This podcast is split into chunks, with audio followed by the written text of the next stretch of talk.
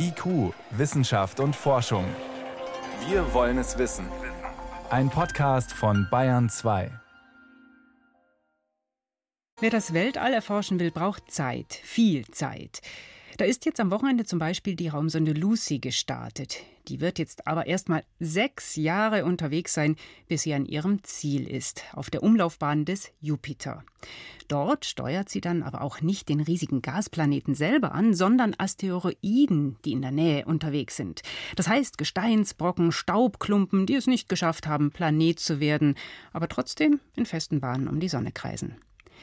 In den letzten Jahren haben mehrere Raumfahrtmissionen solche unscheinbaren Objekte in den Blick genommen. Diese hier aber sind was Besonderes. Es sind die sogenannten Trojaner des Jupiter. Mein Kollege Stefan Geier weiß mehr. Was hat es auf sich mit diesen Trojanern?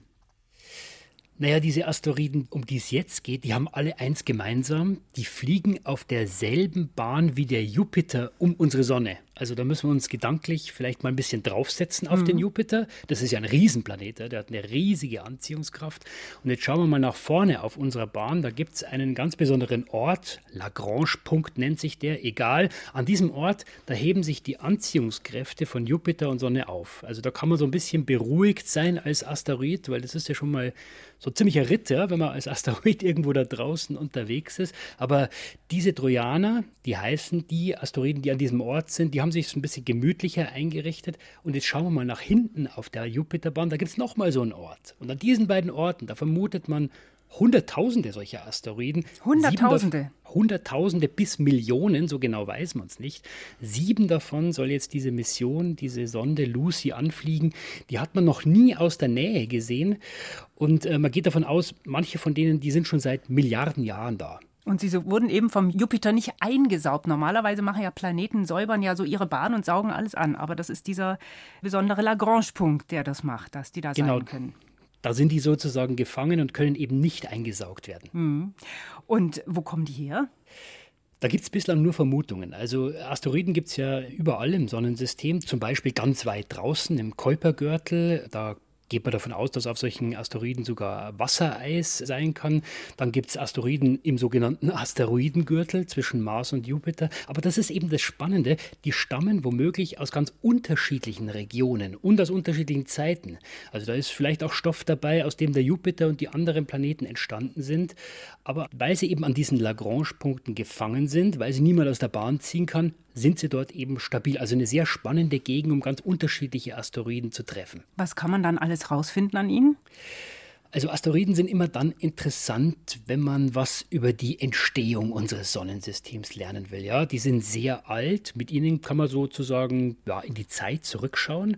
Also man kann sagen, die sind geboren worden und sind nicht erwachsen geworden, wie viele andere Brocken, die mhm. eben von dem Planeten eingesammelt und geschluckt worden sind und sich dann weiterentwickelt hat. Und wenn man diese Babys anschaut, die Asteroiden, die Babys des Sonnensystems, also wie sind die zusammengesetzt, was haben die für ein Material, welche Temperatur haben die, dann kann man eben sehen, ah, so hat es früher ausgesehen. Und weil die an diesen besonderen Orten, an diesen Lagrange-Punkten, weil wir da gleich so viele haben, die mit dem Jupiter fliegen, geht man eben davon aus, ich kann Asteroiden aus ganz unterschiedlichen Zeiten und von unterschiedlichen Stellen unseres Sonnensystems finden. Also so eine Art Mini-Inventur der frühen Entwicklung.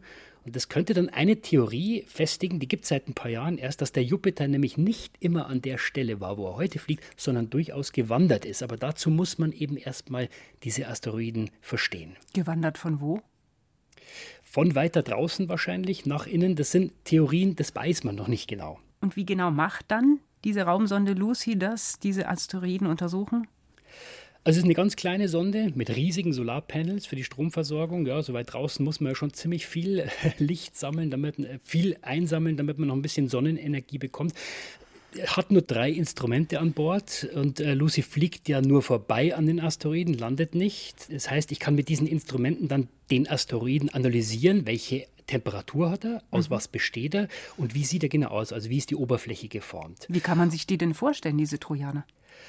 Also es sind Gesteinsbrocken und nach allem, was man bislang weiß, da gibt es welche, die haben kleine Krater, da gibt es welche, die sind relativ flach, aber wie sie genau aussehen, das weiß man eben nicht. Dazu muss man eben vorbeifliegen und äh, zumindest, wenn diese Mission erfolgreich ist, sieben von denen werden wir dann ziemlich aus der Nähe sehen, also ein paar Dutzend Kilometer nah wird diese Sonde dann daran vorbeifliegen. Und die schauen wahrscheinlich ganz unterschiedlich aus.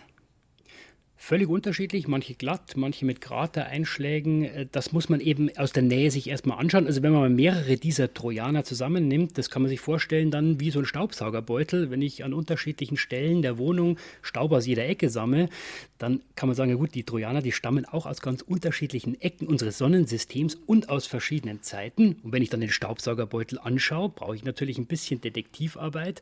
Dann lernt man, wer wohnt da eigentlich mit wem zusammen. Also genauso, wer ist da alles im Sonnensystem und wer hat eigentlich wann welche Eigenheiten gehabt. Also ganz schön viel soll die Raumsonde Lucy dann untersuchen. Zwölf Jahre soll die Mission dauern und erst in sechs Jahren beim ersten Trojaner ankommen. Ist das so weit weg? Genau, das ist das Problem. Also diese Trojaner, die sind ja nicht in unserem Hinterhof. Um da rauszukommen, da muss man ziemlich komplizierte Manöver erstmal fliegen. Also allein das Beispiel der ersten zwei Jahre. Ich fliege erstmal zwei Jahre lang weg von der Erde, dann kommt die Sonde wieder zurück, holt an der Erde Schwung, nutzt also die Schwerkraft der Erde und geht wieder raus, weit raus ins Sonnensystem und so weiter. Und dann um diese sieben Objekte anzufliegen. Manche sind in der Asteroidenwolke vor dem Jupiter, manche sind dahinter. Da muss ich eben immer wieder Richtung Sonne, wieder raus. Insgesamt vier Milliarden Kilometer. Da muss man sich schon ein bisschen Zeit nehmen und das macht diese Mission vor allem auch von der Bahnplanung her sehr komplex. Die muss also viele, viele Schleifen fliegen, bis sie alles eingesammelt hat. Genau, also immer wieder raus, immer wieder rein, immer wieder Schwung holen und immer wieder dahin, wo der nächste Asteroid wartet. Ja, und wenn alles funktioniert, dann wissen wir in zwölf Jahren mehr über die Jupiter-Trojaner. Die Raumsonde Lucy ist am Wochenende gestartet. Was sie vorhat, dazu mein Kollege Stefan Geier. Danke. Gern.